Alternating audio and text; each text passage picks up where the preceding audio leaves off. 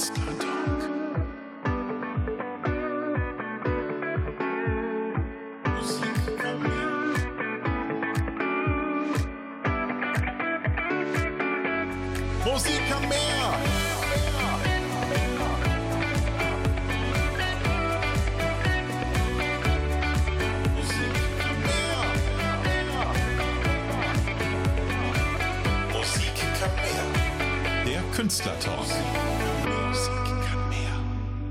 herzlich willkommen zu Folge 5 von Musikermeer, dem Künstlertalk unter dem Überbegriff Künstler im Corona-Koma.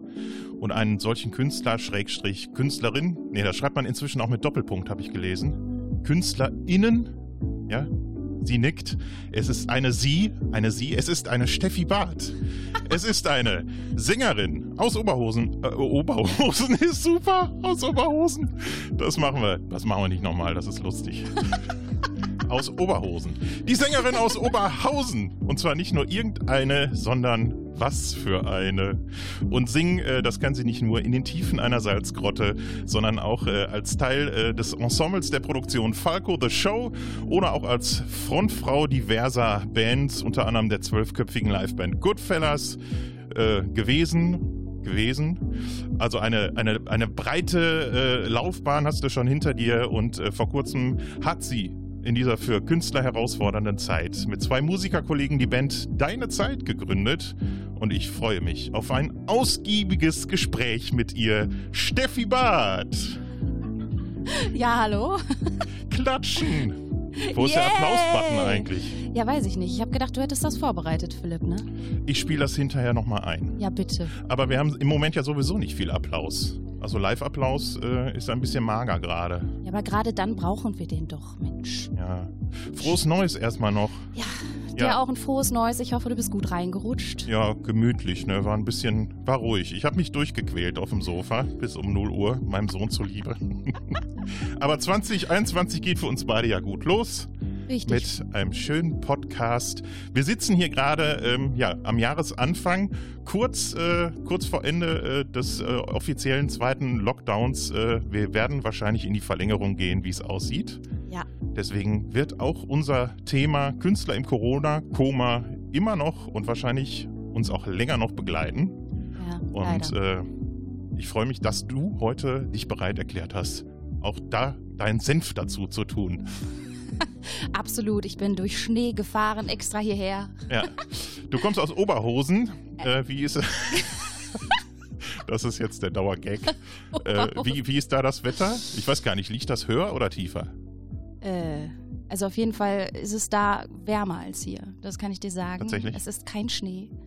Ähm, es soll aber morgen schneien, ja. Und ähm, ich bin hier gerade in Sprockhövel abgefahren und sofort kamen mir die Schneeflocken entgegen. Ja. Also, es Gestern lag auch noch ein bisschen, muss ich sagen. Ja. Ach, Die ersten waren schon äh, Schlittenfahren und die ersten Influencer kamen auch äh, hier vorbei und haben in unseren Vorgarten gekackt.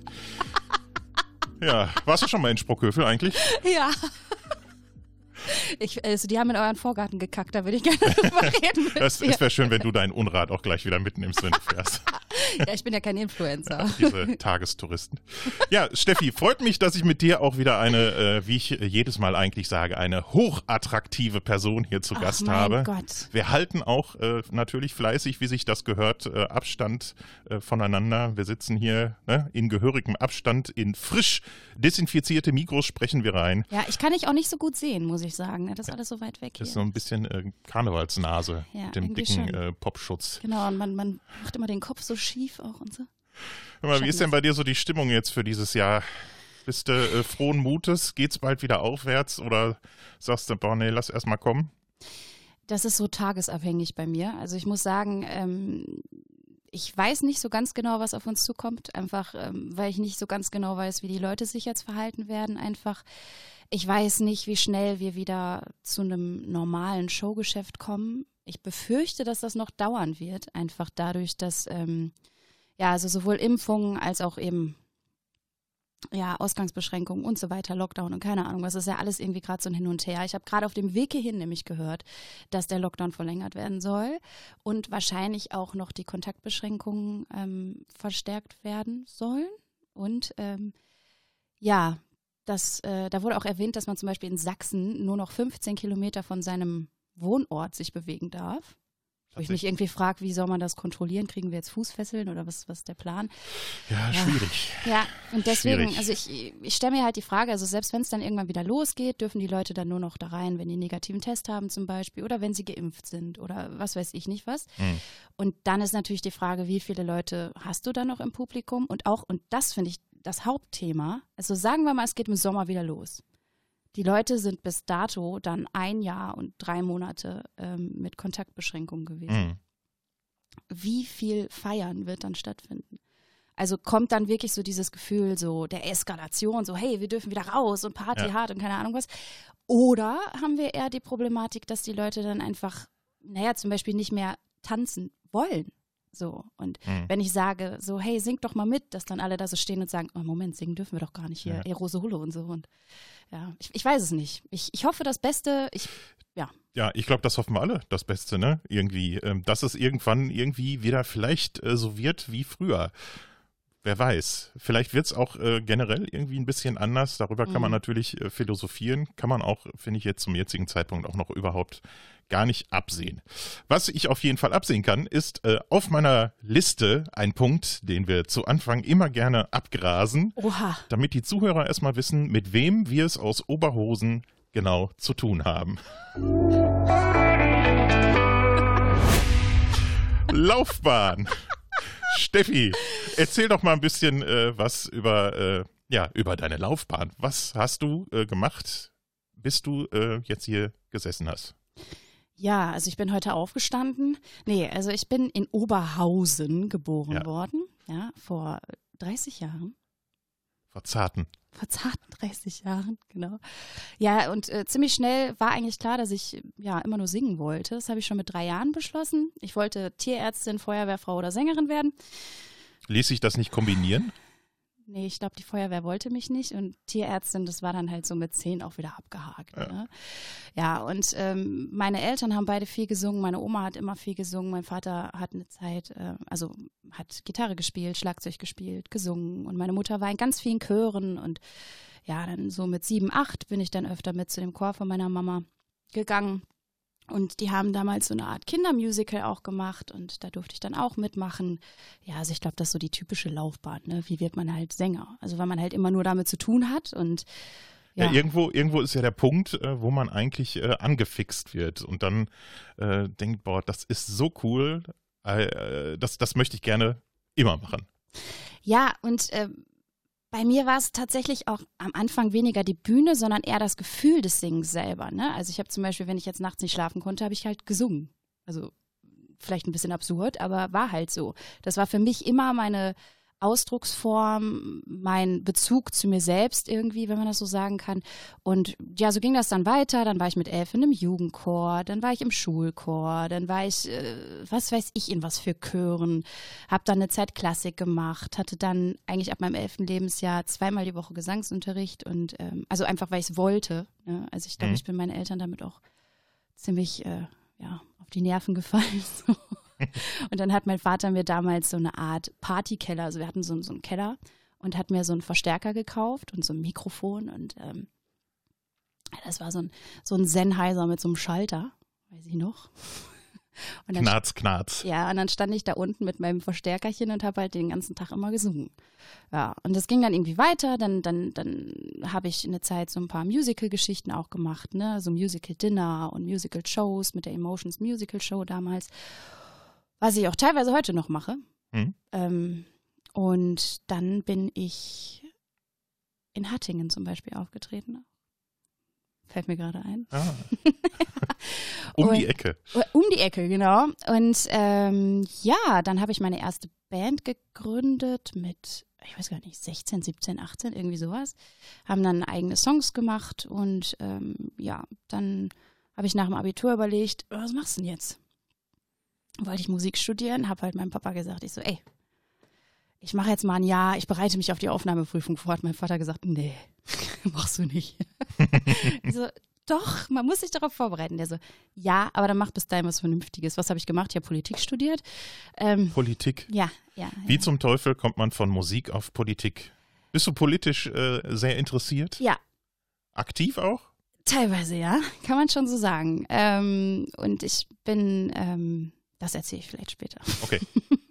Und ich habe, ähm, genau, dann habe ich mich auf äh, Aufnahmeprüfung vorbereitet, wollte eigentlich in Essen meine Aufnahmeprüfung machen, hatte mir auch ähm, Arnheim halt angeguckt und so weiter und bin dann aber an Osnabrück hängen geblieben tatsächlich. Was gibt's denn da? Da habe ich noch gar nichts von gehört, von IFM Osnabrück. Osnabrück. Institut für Musik in Osnabrück Ah, gibt's okay. da und da kannst du ähm, Musical studieren, da kannst du äh, Pop studieren, Jazz, Klassik und ich habe dann mich für den Popzweig damals entschieden.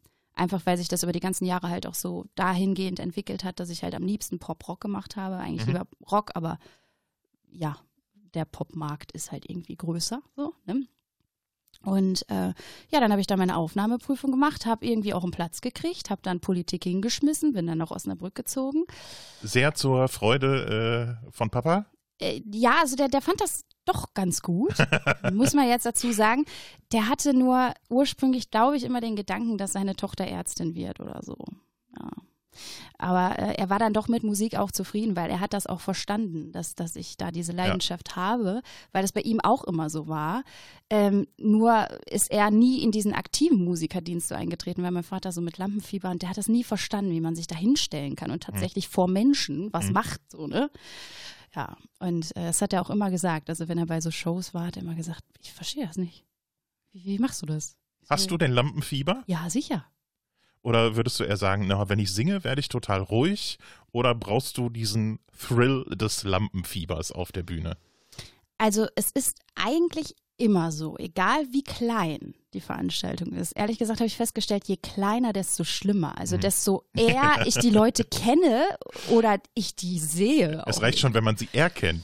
ja, man muss ihn noch nicht mal persönlich kennen. Ja, ja, weil das Schlimme ist ja, guck mal, wenn du jemanden kennst, ne, dann, dann siehst du ja in der Mimik auch einfach, wie der das findet. Oder du, du kannst ja einfach viel besser ablesen, Ja. was, was diese Person empfindet. Und sobald da irgendwas drauf ist auf diesem Gesicht, dann bist du ja verrückt so, ne? Was vielleicht nicht so ganz positiv Setzt euch, ist. machst du das dann auch so, dann, äh, wenn ihr kommt, setzt euch bitte hinten hin. Nee, das, das geht zum Beispiel, also bei meiner Mutter oder so geht das nicht. Meine Mutter saß immer schon ganz vorne. Ähm, von daher, ähm, ja gut, das konnte ich dann nicht sagen. Aber ähm, also bei mir ist es tatsächlich so, ich bin dann doch ziemlich aufgeregt, wenn ich auf die Bühne komme. Und es ist immer dieser Moment, wenn ich halt so diesen, diese, diese lauten Töne mache, so dann sackt das so weg. Hm. Und dann, dann ist halt alles cool. Aber da muss ich natürlich erstmal hinkommen. Ja, ist ganz ungünstig, wenn du so eine, so eine ganz ruhige Ballade als ersten Song singst zum Beispiel. Und, und danach ist dann gut? Ja, danach ist gut. Das heißt, du äh, erdest dich quasi mit deinem lauten Gesang einmal und bist dann da.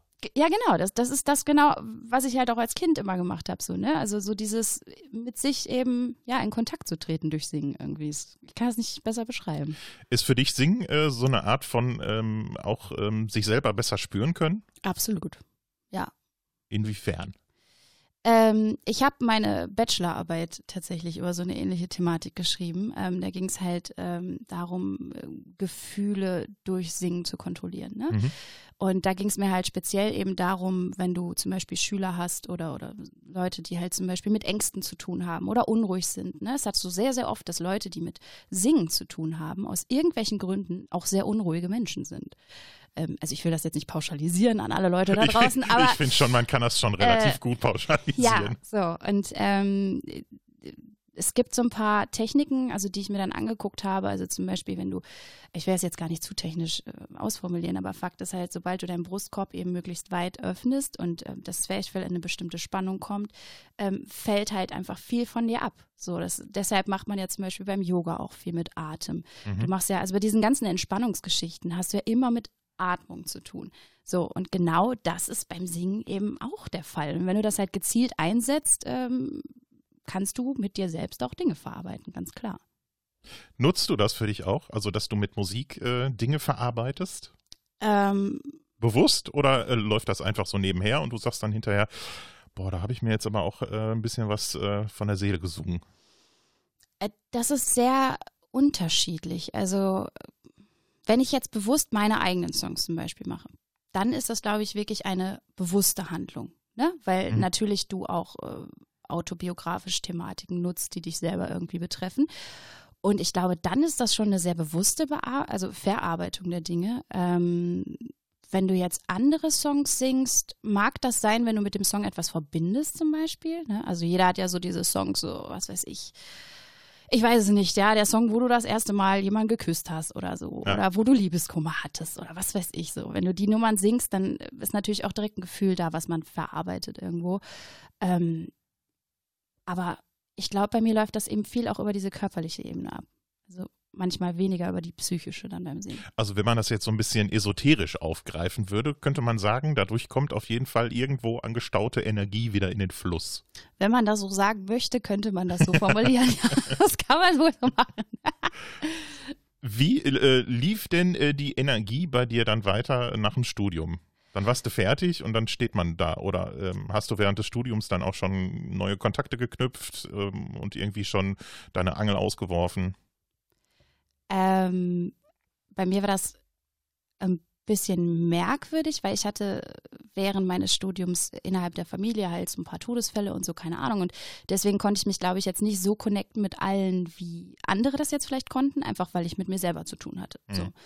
Und ähm, ich habe aber tatsächlich Anfang des Studiums schon mehrere Leute kennengelernt, die mir dann halt in meiner weiteren Laufbahn auch irgendwie geholfen haben. Ähm, oder mit, mit denen ich gut Musik machen konnte. Und natürlich, du hast während so eines Studiums, ähm, connectest du dich natürlich viel, was aber für mich besonders toll war, dass ich ein paar Dozenten hatte, die sehr viel Wert gelegt haben auf Eigenkompositionen zum Beispiel. Das heißt, du musstest dich mit der Thematik eben ganz bewusst auseinandersetzen. Ähm, ganz extrem, ich, also wir hatten so ein Modul, dass wir quasi ein Examenskonzert machen mussten. So, und dieses Examenskonzert sollte halt bestenfalls aus Eigenkompositionen bestehen. Ausschließlich dann, oder was? Äh, ja, Mit einer Länge von Show, Showzeit von 300 Stunden, nein. Also du solltest halt ein Konzert zusammenstellen, was einem roten Faden folgt. Bestenfalls mit möglichst vielen Eigenkompositionen. So, du hättest jetzt natürlich auch total abgefahrene Eigeninterpretationen von was weiß ich nicht was machen können. Habe ich aber nicht. Also ich habe mich tatsächlich hingesetzt und habe diese ganzen Nummern selber geschrieben. Plus ein Cover. Ein Cover habe ich gemacht, weil das musste sein. Und das war äh, World on Fire von ähm, Miles Kennedy und Slash. das musste sein. Weil ähm, du konntest natürlich bei so einem Examenskonzert auch Nummern machen, die du sonst nie machen konntest. Und wir haben immer so Kooperationskonzerte gemacht. Heißt, äh, du hast also meistens nicht alleine dieses Examenskonzert gemacht, sondern hast dir quasi einen Mitstudenten irgendwie ausgesucht. Und ähm, ich hatte da einen, einen sehr netten Mitstudenten. JB an dieser Stelle. Schöne Grüße. Schöne Grüße. Und ähm, der hatte, also hatte auch so Eigenkompositionen, die wir dann, also erst habe ich gestartet mit meinen Eigenkompositionen, dann haben wir seine Eigenkomposition gespielt und danach, also Teil seines Examens waren äh, Tool-Songs. Und äh, dann haben wir halt, ja, Tool gecovert einfach. Und ähm, ja, das war sehr aufregend. so. Ja, genau. Und dann mit Bravour bestanden. Ja, ja, ja, das, das ja. Das äh, war tatsächlich äh, ziemlich gut. So. Und ich habe dann, nachdem ich dieses Konzert, das war glaube ich 2015, hätte ich natürlich eigentlich direkt meine Bachelorarbeit schreiben können. Habe ich aber natürlich nicht, wie niemand das tut, ne, äh, wenn er Musik studiert hat. Ähm, die habe ich dann tatsächlich erst 2018 geschrieben, habe in der Zwischenzeit, also bin ich dann wieder nach Oberhausen gezogen. Ähm, ja, ich weiß auch nicht, weil ich mag Oberhausen tatsächlich. so, ähm, ist halt so Heimat, ne? meine Stadt Ja. irgendwie. Und ähm, ja, der Gasometer und so. Ne? Und ähm, da habe ich dann, äh, bin ich dann so in diese Cover-Szene so reingerutscht. Habe aber eben während meines Studiums äh, ganz viel eben an Projekten gearbeitet, wo ich als Backing-Sängerin eingesetzt war oder wie gesagt die Eigenkompositionen gemacht habe. Und ja, ich glaube, dann ab 2018 bin ich halt so durch die Bühnen dort, also so ne, überall so rumgetingelt. Dann kam ich zu Falco the Show, dann war ich ja vorher schon bei der Chris Vega Band und äh, bei ähm, Linda Theodosio in ihrem Bandprojekt Linda Sio Band war ich auch. Und ähm, ja, ich habe halt super viele tolle Menschen kennengelernt, wahnsinnig talentierte Menschen, wahnsinnig talentierte Sänger, äh, Musiker, alles. Ja, und so bin ich dann hier gelandet, ne? Weil wir haben uns ja dann irgendwann bei Lecker Nudelsalat kennengelernt, in der Salzgrotte, muss man sagen. Das äh, bisher skurrilste Konzert. Ja, ja. Hat, ich hatte übrigens hinterher überall so Salzränder an der Kleidung.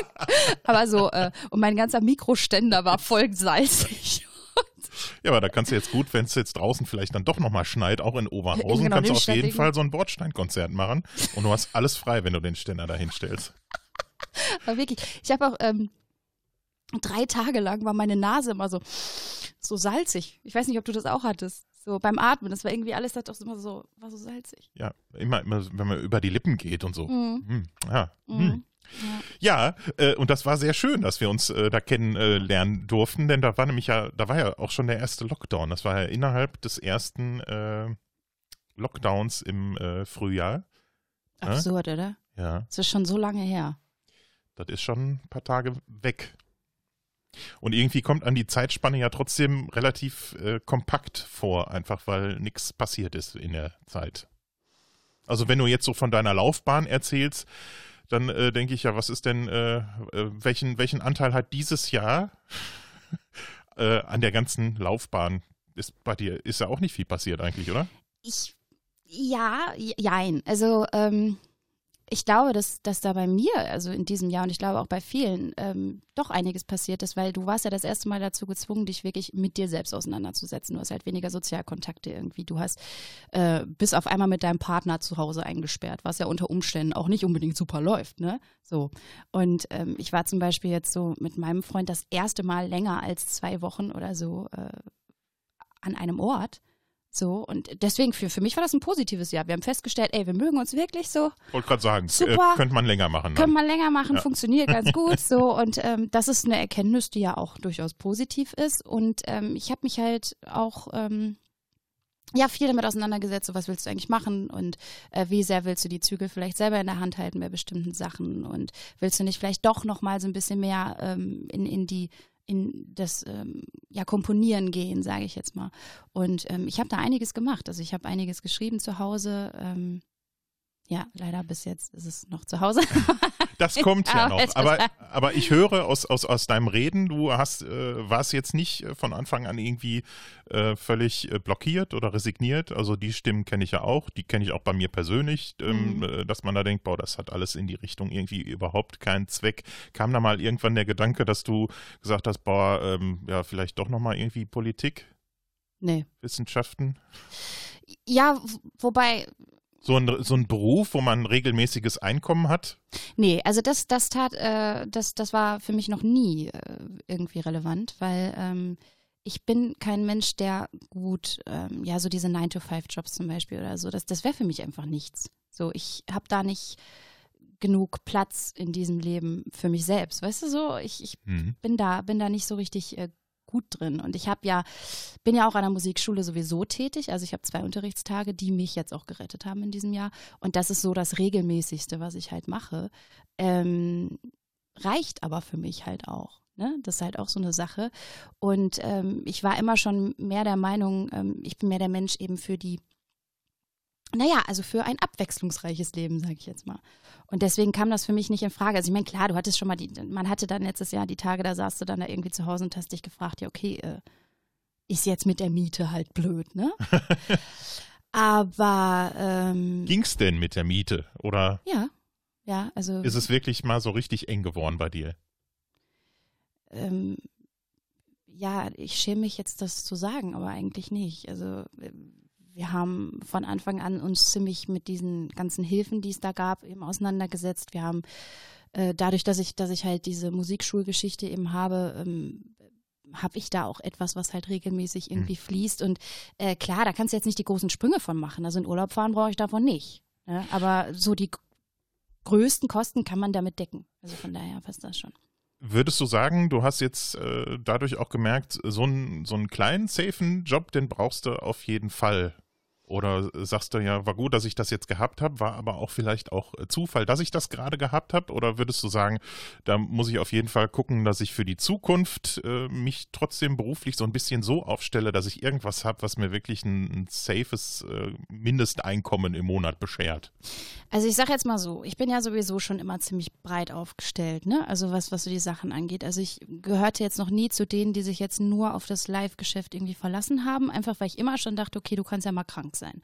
So, das heißt, diese Musikschulgeschichte, die mache ich wirklich gerne und die mache ich jetzt seit 2017 in Wesel an der städtischen Musikschule und ähm, das ist Da bist du tätig als Vocal Coach genau, oder was? genau. Ja, und das ist super. Also ich habe total mega Schüler, die sind, äh, ich weiß auch nicht, was da in Wesel los ist. Irgendwie sind alle total nett. Ich, keine Ahnung, ob das an der Stadt liegt oder ob das nur jetzt, ich habe halt zufällig Glück oder so, keine Ahnung, aber es ist halt echt schön da. Und ähm, genau, das habe ich sowieso immer schon gemacht. Dann habe ich eben mit dieser Komposition, also mit diesen Kompositionsgeschichten halt auch immer noch ein bisschen was verdient. Ähm, dann eben unterschiedliche Bands, die man halt macht, dann eben auch so ein paar Backing-Geschichten oder auch so, so Sachen wie Falco the Show, die halt anders ist als die ganzen anderen Geschichten, die, die ich mache. Ähm, von daher war ich da eh schon breit aufgestellt und ich habe jetzt auch nochmal ein Studium angefangen. Ähm, also ich studiere jetzt tatsächlich ähm, ja, Kultur- und Medienmanagement. Ne? Wow. Und ähm, Auch jetzt in der Zeit? ja. Also ich schreibe meine nächste Klausur, also meine erste Klausur schreibe ich jetzt in zwei Wochen.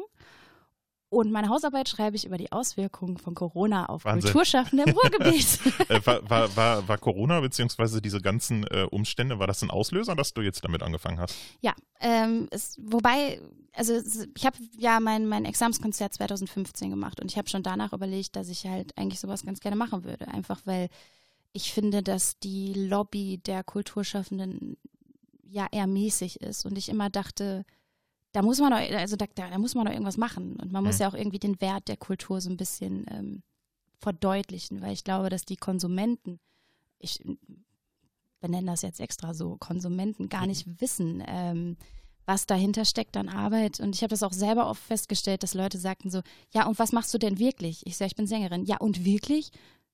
So, als ob die denken würden, ich fahre zu einem Job unvorbereitet und kann das einfach so. Weißt Genau. du, so, so zack, hey. äh, Und ähm, ja, das war so ein bisschen der Hintergrund, dass ich halt irgendwie dachte, man müsste in den Kulturstädten halt ähm, ja auch Leute unterbringen, die eben vom Fach sind, sage ich jetzt mal so. Und ich hatte das eben schon lange vor, habe mich aber irgendwie nicht so getraut, weil ich eben wusste, dass dieses ähm, Institut da sehr renommiert ist und ich hatte irgendwie Schiss und dachte, jetzt schicke ich da was hin so und dann sagen die, haha, was will die denn so? ja, und ich habe, ähm, das hat aber geklappt, also ich mache jetzt gerade erstmal ein Zertifikat, das äh, habe ich extra so gemacht, um zu gucken, ob diese Art des Studierens für mich überhaupt noch äh, funktioniert. Tut's und deswegen werde ich mich dann jetzt im Januar oder Februar versuchen, auf einen Masterplatz zu bewerben. Wow. Ja. Und all das nur wegen Corona. Ja. Ich weiß nicht, aber ja. Du hast gerade gesagt, ähm, äh, die, die, die, der Konsument oder irgendjemand, der zum Konzert kommt, der sagt, ja, äh, und was machst du sonst? Ja. Was machst du beruflich? Aber das ist ja das Ding. Äh, ähm, wir machen das ja irgendwie beruflich und Ja. nicht nur aus purer äh, Hobby, äh, irgendwie, oder? Ja, also ich glaube, nee, Langeweile habe ich sowieso nie, aber ähm, das, das ist ja wirklich aufwendig, bis du auch erstmal dahin kommst, dass du halt so ein bestimmtes Niveau ja erstmal erreicht hast. Ne? Das dauert ja eben schon Jahre und da steckt ja auch so eine Leidenschaft hinter. Und jetzt stell mal vor, du machst halt den Job, den wir machen. Also du spielst, weiß nicht, drei, vier Konzerte in der Woche oder so zum Beispiel, dann bist du ja auch platt. Natürlich. So, wenn du jetzt nach einem Wochenende, du hast, ich weiß nicht, Donnerstag, Freitag, Samstag gespielt oder so. Ja, dann geh mal Montag um 8 Uhr zur Arbeit. Richtig, ja, genau. Gut Nacht, so. Ja. Und, ja, wer feiern kann, kann auch arbeiten. ja deswegen- genau, feiern, ja. ja, se sehen viele tatsächlich auch so an. Die, ne, die haben da oben auf der Bühne, die äh, hampeln da rum, die springen, die lachen, die haben Spaß, ne, die machen hier eine geile äh, Partystimmung. Wie würdest du sagen, und deswegen habe ich gerade eigentlich diesen Jingle-Knopf äh, gedrückt, ist bei dir so die prozentuale Verteilung äh, zwischen ja, Musik machen als Beruf und als Berufung? Ähm, ich, die Frage habe ich mir tatsächlich noch nie gestellt, weil ich nie was anderes eigentlich wirklich machen wollte. So, also Berufung im Sinne von, ähm, ich glaube, das war für mich immer das Gleiche. Beruf und Berufung. Also ich meine, klar, Ja. es ist Arbeit, ne? Also Genau. es ist jetzt nicht so, dass ich jetzt irgendwie sage so, ähm, ja, meine Arbeit ist keine Arbeit, weil ich mache es ja so gerne oder so. Es ist halt einfach wirklich anstrengend so.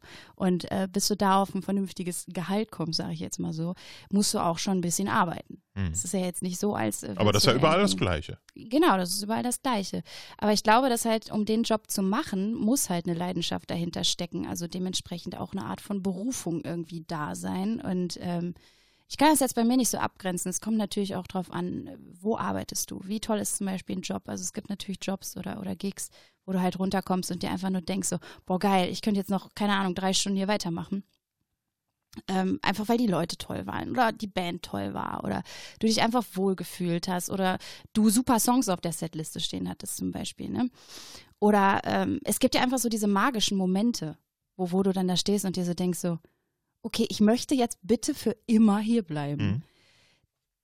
Das, Das- ist das, ist, ist, ist das dieser Moment, den man Flow nennt. Ja, genau.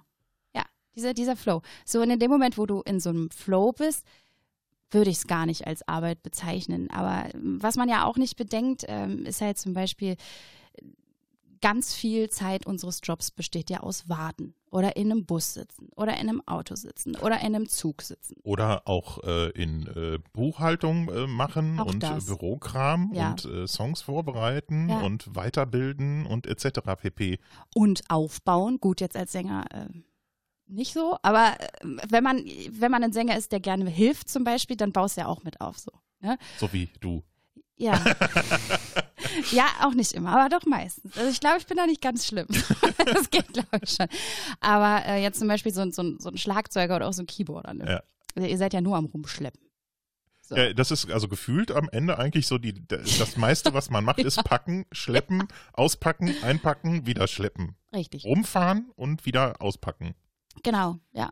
Ja, also äh, Autofahren oder, oder wie gesagt Busfahren, das ist dann so doch schon das, was ich daran wirklich als Arbeit empfinde. Weil jetzt wird natürlich jemand sagen, ja, wie du sitzt ja nur da rum oder so.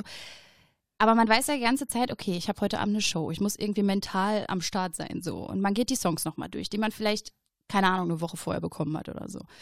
Oder äh, neue Sachen. Oder dann hat man Schiss, den Text zu vergessen. Oder was weiß ich nicht was. Also man sitzt da jetzt nicht und ist total entspannt und fährt in Urlaub oder so. Und ähm, dadurch, ja, Man hat immer so eine gewisse Grundanspannung ja auch, ne? Man weiß auch Ja. nicht, äh, man fährt irgendwo hin, man weiß nicht, was erwartet da einen, wie wird die Show, wie äh, ist die Stimmung dann und so. Man, also ich kenne das von mir, ich bin Ja. dann immer so ein bisschen unterschwellig, schon so ein bisschen die ganze Zeit so immer, latent, ne? ja, so, so, so latent irgendwie auf Hormone. Ja. Also auf irgend, so ein bisschen auf Stresshormon immer die ganze. Zeit, ne? Man ist immer schon so die ganze Zeit so angespannt. So, ja, Adrenalin halt. Ja, ne? und wenn man dann aufgebaut hat, hat den Soundcheck gemacht und man hat dann noch drei Stunden bis zur Show. oh Gott, ich Dieser Moment, wo wirklich alles runterfährt, Ja. wo man wirklich so dann komplett, kennst du auch, kennen wahrscheinlich alle, die das machen, wo man dann wirklich da sitzt und man äh, trinkt noch einen Kaffee irgendwie und dann isst man vielleicht auch noch was. Oh ja, das böse Essen vom und dann Singen. Jo. und dann sagt irgendwann jemand, boah, ich könnte so ins Bett gehen jetzt. Oh ja. Oh ja. ja Und d- dann, so, zehn Minuten noch, dann geht's los. Huh, ha, yeah. So, hey, was machst du jetzt, um dich wieder hochzukriegen? Genau. so. Trinkst du den 300. Kaffee? Ja, was oder? machst du denn da, um dich dann da wieder hochzukriegen? Ich, ich weiß auch nicht. Also ich glaube, ich hüpfe immer ein bisschen rum. so. Weil Kaffee und ich, wir, wir können leider nicht so richtig gut. Also, weil wenn ich zu viel Kaffee trinke, dann, dann hänge ich so an der Decke, weißt du? Ja. Ähm, und das will dann keiner sehen. Äh, ja, sonst, ähm, Aber man kann auch sagen, das ist auch Arbeit. Also ähm, man ist ja auch nicht jeden Tag gleich drauf irgendwie und Mhm. hat auch nicht jeden Tag das gleiche Energielevel irgendwie, ähm, äh, sich dann auf die Bühne zu stellen und dann eben aber diese Energie ja auch zu versprühen. Man ist ja da so ein bisschen auch, ähm, ich würde sagen, auch so ein bisschen Schauspieler, oder?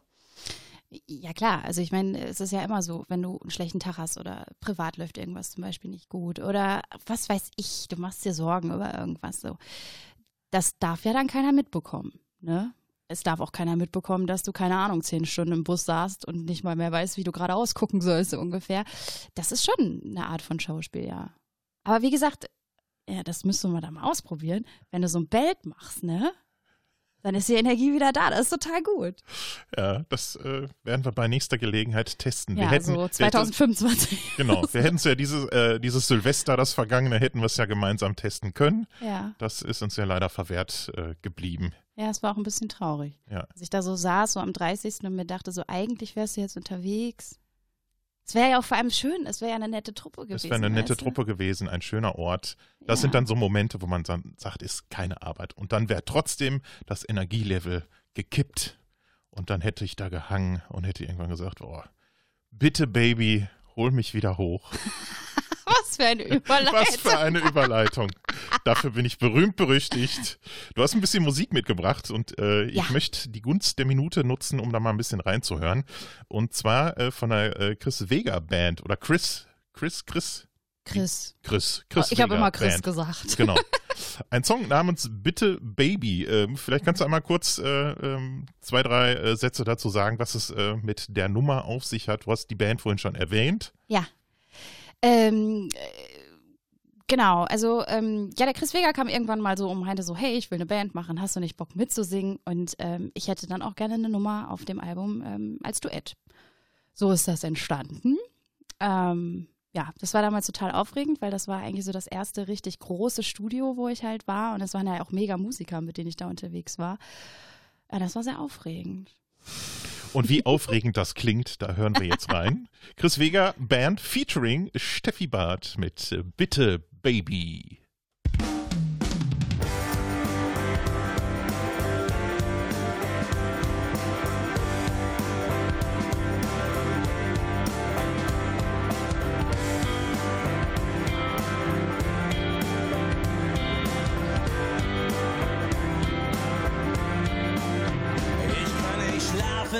Nicht essen. Du machst mich verrückt. Du nimmst, was du brauchst und frisst mich Stück für Stück. So war ich doch damals ein stattlicher Mann. Doch nun habe ich verlernt, wie man Mann sein kann. Romanze bis aufs Ganze, halbe Sachen kennst du nicht. Wenn ich deine Tänze tanze, verliere ich mein Gesicht. Am Boden und seh dich lachend dort oben. Ich danke dir, doch jetzt reicht es mir. Bitte, bitte, Baby, lass die Finger von mir. Alleine schaff ich's nicht und komm nicht los von dir. Bitte, Baby, änder nicht, was du nicht ändern kannst. Ich bin in Stein gemeißelt und du bist mein Untergang.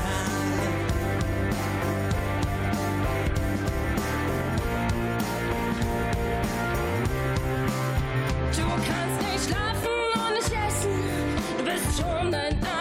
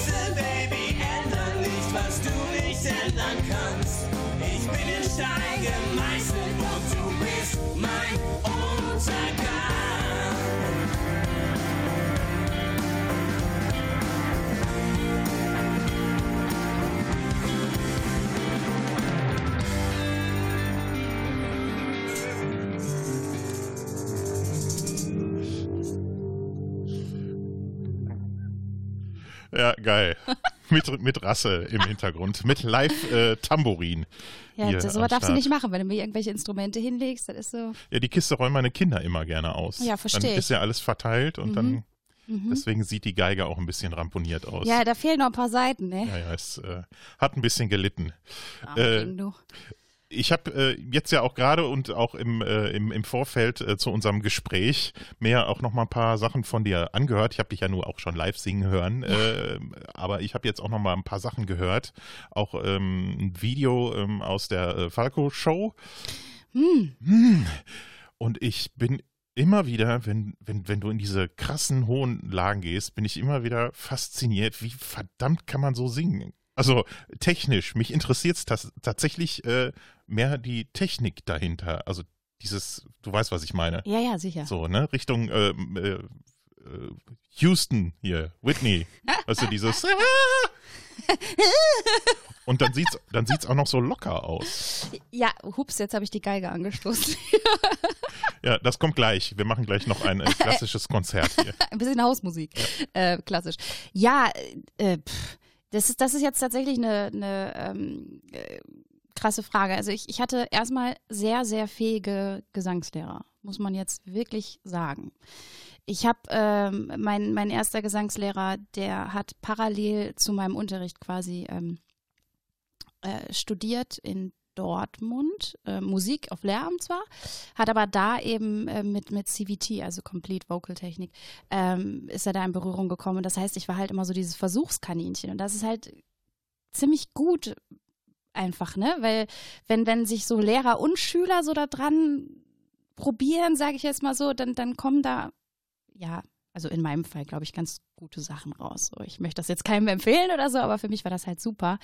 Und dann hatte ich ähm, ähm, äh, an der Uni hatte ich dann auch zwei tierische Gesangslehrer. Es war einmal Mara von Ferne, die ähm, so eine Jazzsängerin ist, war jetzt für mich ein ganz neues Feld, war aber total wichtig, ne, weil dadurch ähm, eher so die weichen Töne auch nochmal so ein bisschen Mhm. geformt wurden. Und dann hatte ich Paul Jungeblott, der natürlich ähm, ja so eine Estil-Koryphäe ist.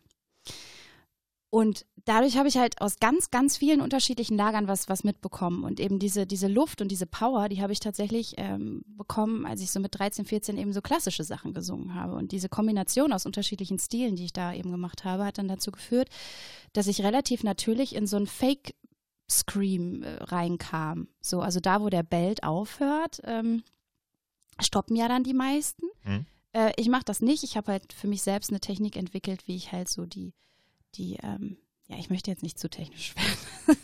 also die. Vokaltraktformung hinbekommen. Also wie ich quasi den Mund und, und, und alles, was dazugehört, so bewegen kann, dass es so sich anhört, als gäbe es keinen technischen Übergang. Mhm. So, und dadurch komme ich halt in diese Höhen und jeder denkt so, hä, wie kommt ihr da hin? Es ist aber eigentlich eine andere Technik, aber das merkt man halt nicht. Jetzt äh, für, für den äh, Laien wäre das jetzt äh, noch Kopfstimme, aber sie klingt anders? So Ja, diese, also- diese klassische Kopfstimme, die man so kennt, wenn in der Kirche oh, gesungen wird. Ne? Also es wäre, wenn man jetzt das Wort Kopfstimme noch benutzt, benutzen würde, Ja. äh, wäre das quasi eine, ja, sehr gestützte Form davon. Ja. Also man, es ist nicht identisch, aber ähm, ja, das ist, das ist tatsächlich nicht so richtig einfach zu Du erklären. merkst, ich möchte das auch gerne können. Ja, wir üben das, wir üben das. Das wird dann, das wird dann aber anstrengend, ne? Also das, das muss man wirklich sagen. Also du verbrauchst dabei unheimlich viel Power und die Kunst dabei ist, dass du die Kraft halt eben aus dem, aus dem Brustraum holst, ähm, viel Stützkraft benutzt, aber halt eben den Hals. Und das ist halt das Problem, warum das auch so gefährlich ist, in dieser Lage so kräftig zu singen. Die meisten Leute, ähm, ich sage das jetzt mal so, damit man das gut verstehen kann, spannen eben ihren Hals so an. Ne? Dadurch verhärtet sich halt alles und dadurch kann es dann eben auch zu Verletzungen im Stimmbandraum kommen und so weiter. Und dann hast du dann irgendwann Knoten und, und, und, und keine Ahnung was. Ja, äh, das wenn ihr immer- dazu Fragen habt, dann äh, ruft an. Genau, ruft mich an. Äh, ich erkläre Die euch das Steffi, die Steffi erklärt euch das. Ich erkläre das dann auch gerne ein bisschen professioneller. Aber das Problem ist eben diese, diese Gesangspädagogensprache, ne, wird halt dann irgendwann echt, äh, ja, so ein bisschen nerdig. Naja, man kann es ja auch sonst nicht anders erklären. Da gibt es ja jetzt nicht umgangssprachlich irgendwelche ähm, Erklärungen für. Ja, oder? ganz, ganz blöd. Ne? Zumal du eben auch die meisten äh, Sachen eben eigentlich auf Englisch dann eben studierst oder, oder machst und dann, dann sitzt du da ständig und sagst irgendwelche Worte und, und dein Gegenüber sitzt da so und denkt sich so, hä, was hat sie denn so? Ähm, deswegen versuche ich diese Thematik immer so zu vermeiden, weil dann wirkst du halt immer so wie so ein, ja, so, weißt du, wie so, wenn sich Schlagzeuger über ihre Fälle unterhalten oder so. das ist halt, Ja. Ich habe noch ein Thema auf meiner Liste. oha. Das nehmen wir jetzt mal dran. Motivation steht hier. Oha. Wow. Also auch ein Hey. ganz äh, äh, breiter Überbegriff. Es geht äh, mir dabei bei dieser, äh, bei dieser Fragestellung eigentlich ähm, um den tieferen Sinn im Tun. Also hast, hast du das? Machst du dir darüber Gedanken um deine Motivation als Sängerin oder als äh, Vocal Coach? Oder machst du es einfach, weil du sagst, ja, macht Bock? Nee, also dieser Macht-Bock-Typ war ich, glaube ich, noch nie so richtig. Ähm, also die, die Motivation dahinter, meine Schüler zu unterrichten zum Beispiel. Also mir geht's, klar, es gibt so ein paar, die machen Aufnahmeprüfungen und so, da geht's dann natürlich eben vordergründig darum, dass du die Leute irgendwie auf diese Prüfung halt vorbereitest, ne? dass die halt dann eben die technischen Anforderungen irgendwie bestehen können. Da geht's dann auch um so Sachen wie vom Blatt singen und keine Ahnung was. Also so Sachen, da hat eigentlich ja niemand Bock, sich mit zu beschäftigen, ist aber ja wichtig. Und dann mache ich solche Sachen. Ich bin da dann auch viel eben mit so musiktheoretischen Geschichten dann zugange, ne? weil gerade eben Sänger bei einer Theorieaufnahmeprüfung ja gerne mal hart daneben greifen. ähm, genau, das ist natürlich eine Motivation, Leute auf sowas vorzubereiten. Was aber bei mir oft vorkommt, ist, dass Leute, die sich eben, wie ja vorhin schon gesagt, ähm, Leute, die sich mit Singen beschäftigen und das jetzt vielleicht nicht unbedingt im professionellen Rahmen machen wollen, eben einen Ausgleich für sich suchen, ne? eine, eine Kommunikationsform suchen. Und da ist es halt super äh, spannend, sich mit Leuten auseinanderzusetzen. Warum hast du zum Beispiel bei bestimmten Stellen Probleme, die jetzt nicht technischer Natur sind? Mhm. So. Das ist zum Beispiel so ein ganz großes Thema bei, beim Hochsingen oder so.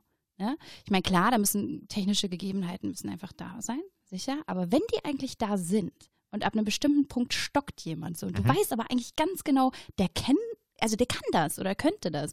Warum, warum kriegt das nicht hin? Ne? Ja. Und äh, das ist total interessant. Und dadurch ist Gesangsunterricht halt oft auch sehr emotional intim, sage ich jetzt mal Mhm. weil du ähm, mit Leuten halt sehr, sehr persönlich äh, sprichst irgendwann und ähm, Ja, ich glaube nicht nur das. Ich glaube äh, generell äh, Arbeiten mit der Stimme ist was total Persönliches. absolut, ja. Das ist dein, dein äh, primäres Ausdrucksorgan, ja. Und hat ja auch ganz viel äh, mit äh, Emotionen und innerer Haltung oder Ausgeglichenheit ja auch zu tun. Und äh, ich kenne das, kenn das auch noch, dass ich, äh, dass ich auch Schülerchen hatte, wo ich gedacht habe, Mensch, ey, es ist alles da. Das Einzige ist noch äh, der Kopf. Ja, genau. Also im Prinzip ist ja deine Arbeit, die du dann äh, da machst, auch ähm, trägt ja so ein bisschen auch zur Persönlichkeitsentwicklung deiner Schüler bei. und genau das ist das Geile daran. Das ist es halt, ne? Du hast halt Schüler, die kommen irgendwie zu dir, die sind, weiß nicht, 12, 13 oder so und sind so super still und in sich gekehrt zum Beispiel. Aber da ist halt dieser, dieser Funke drin, ja. Also dieses, dieses Gefühl von, boah, irgendwie muss ich mich ja ausdrücken können. Und ich kann das vielleicht nicht über die normale Sprache oder so. Oder äh, die Fälle, wo du Leute hast, die ähm, beim Sprechen zum Beispiel stottern oder so. Mhm. Ähm, die können aber trotzdem singen. So, und das, das ist, macht das Singen eben so besonders. Und ähm, ich glaube tatsächlich, ich bin deshalb auch Sängerin geworden, weil ich einfach so eine totale Liebe für den Gesang einfach habe und für die Stimme und für die Ausdrucksform und für die Leidenschaft und, und auch für dieses sich zur Welt hin öffnen, was eben vielen Menschen super schwer fällt. Und deswegen bin ich so gerne Gesangslehrerin und deswegen bin ich auch so gerne Sängerin. Und die Motivation zur Sängerin ist bei mir auch noch, dass ich das ähm, immer versucht habe oder äh, gerne tue, mich dann auch so zu öffnen. Es klingt alles so esoterisch, ne? Nee, ich finde gar nicht. Gut. Ich finde, das klingt sehr ehrlich. Ja, also ich, ich bin zum Beispiel nicht die Sängerin, die Sängerin geworden ist, weil, weil sie die Aufmerksamkeit so, unbe so unbedingt braucht oder so.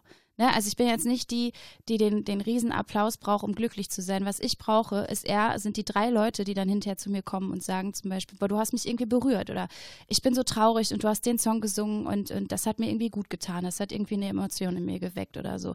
Das sind so die Sachen, die ich einfach toll finde. Also eigentlich ja voll ein voll, so ein voller sozialer Aspekt eigentlich. Ja, schlimm, ne? Aber ich, ich weiß nicht, irgendwie ähm, ist das bei mir so, glaube ich. Ja, ich glaube, das ist generell so, ne? Es funktioniert ja nur irgendwie miteinander und ähm, klingt auch kitschig, aber man kann sich ja auch oft äh, erst im anderen erkennen. Also, ne, wenn Das hast mich, du aber schön gesagt. wenn mich etwas aufregt an jemanden äh, und ich reflektiert genug bin, dann kann ich sagen so, ja, was regt mich da auf und was ist da, was habe ich da in mir, was ich irgendwie nicht äh, cool finde. Ja, äh, ich gebe dir da vollkommen recht. Ich glaube, wenn mehr Menschen so denken würden, dann wäre die Welt auch ein besserer Ort. Ähm, aber ja, ich weiß leider nicht, ob das so bei der Allgemeinheit so ist. Aber bei vielen. Also könnte man aber auch schon ein bisschen sagen, so deine Motivation ist auch jetzt, wenn man es jetzt auf die ganz hohe Ebene trägt, dazu beizutragen, dass sich das rumspricht. Ja, wenn man das jetzt mal. ja, ja. Ja, ja. Ja, Ja. doch. Ja. Ich glaube, bei mir ist es einfach, ich, ich liebe Singen und ich verehre Singen und das war immer schon so. Und ähm, jeder, der gerne singt und das lernen will, den finde ich sowieso schon toll. Und jeder, der Singen als, als Form nutzen will, als Ausdrucksform, finde ich auch super. Wobei das gilt natürlich auch fürs Instrument, ne? das muss man jetzt dazu sagen. Nur ähm, gerade Singen ist ja so, da kannst du dich eben noch weniger verstecken. Ja. Und das macht es halt so intim und ehrlich irgendwie. Und inwiefern hat dir diese Komponente jetzt äh, gefehlt in, in, in den letzten, ja, acht, neun Monate sind es ja, nee, sind ja neun Monate ungefähr bald. Ja, also ich hatte tatsächlich ein paar Auftritte, ähm, so Hochzeitsgeschichten und solche Sachen. Ähm, und da habe ich halt gemerkt, also gerade im kleinen Rahmen, dass mir auch der Kontakt zu den Leuten fehlt. Und zwar sowohl zum Publikum als auch zu den Mitmusikern natürlich.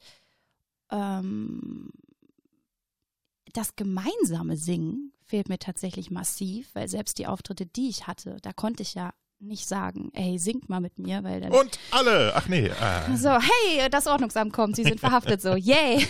Nee, ähm, ja, ich glaube, das, das fehlt mir am meisten. Also der, der Kontakt, dieses gemeinsame Musizieren und, und halt dieser Flow, ja, das, das, das äh, schafft man alleine nicht, glaube ich.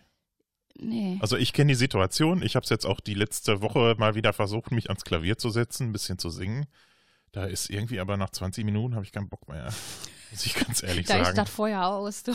Das ist so, ja, nee, weil es, pass es passiert nichts Besonderes. Also es, es ist nichts da, wo ich mich mit einschwingen könnte irgendwie. Und mir irgendwie fehlt, fehlt, fehlt das total Ja, gerade. die Magie ist halt Ja. weg, ne? Die Magie ist quasi, also so eben, was du gerade sagst, also wenn du zum Beispiel mit jemandem zusammen singst oder so ähm, und man merkt, da kommt dieser Moment, wo ihr gleich schwingt quasi. Mhm. Ja, und, und der ist halt weg. Und ich bin da echt froh, dass ich so ein paar Studiojobs halt machen konnte, ähm, wo man zumindest so ein bisschen halt noch mit anderen musizieren konnte, aber halt natürlich auch nicht direkt, ne? weil du kannst dich ja auch nicht mit, mit, mit 20 Leuten in einen Raum packen, äh, weil ja, wie groß soll der Raum sein, dass du genug Abstand hast und so viele Plexiglasscheiben hat auch niemand und äh, so viele Fenster gibt es auch nicht. Ne?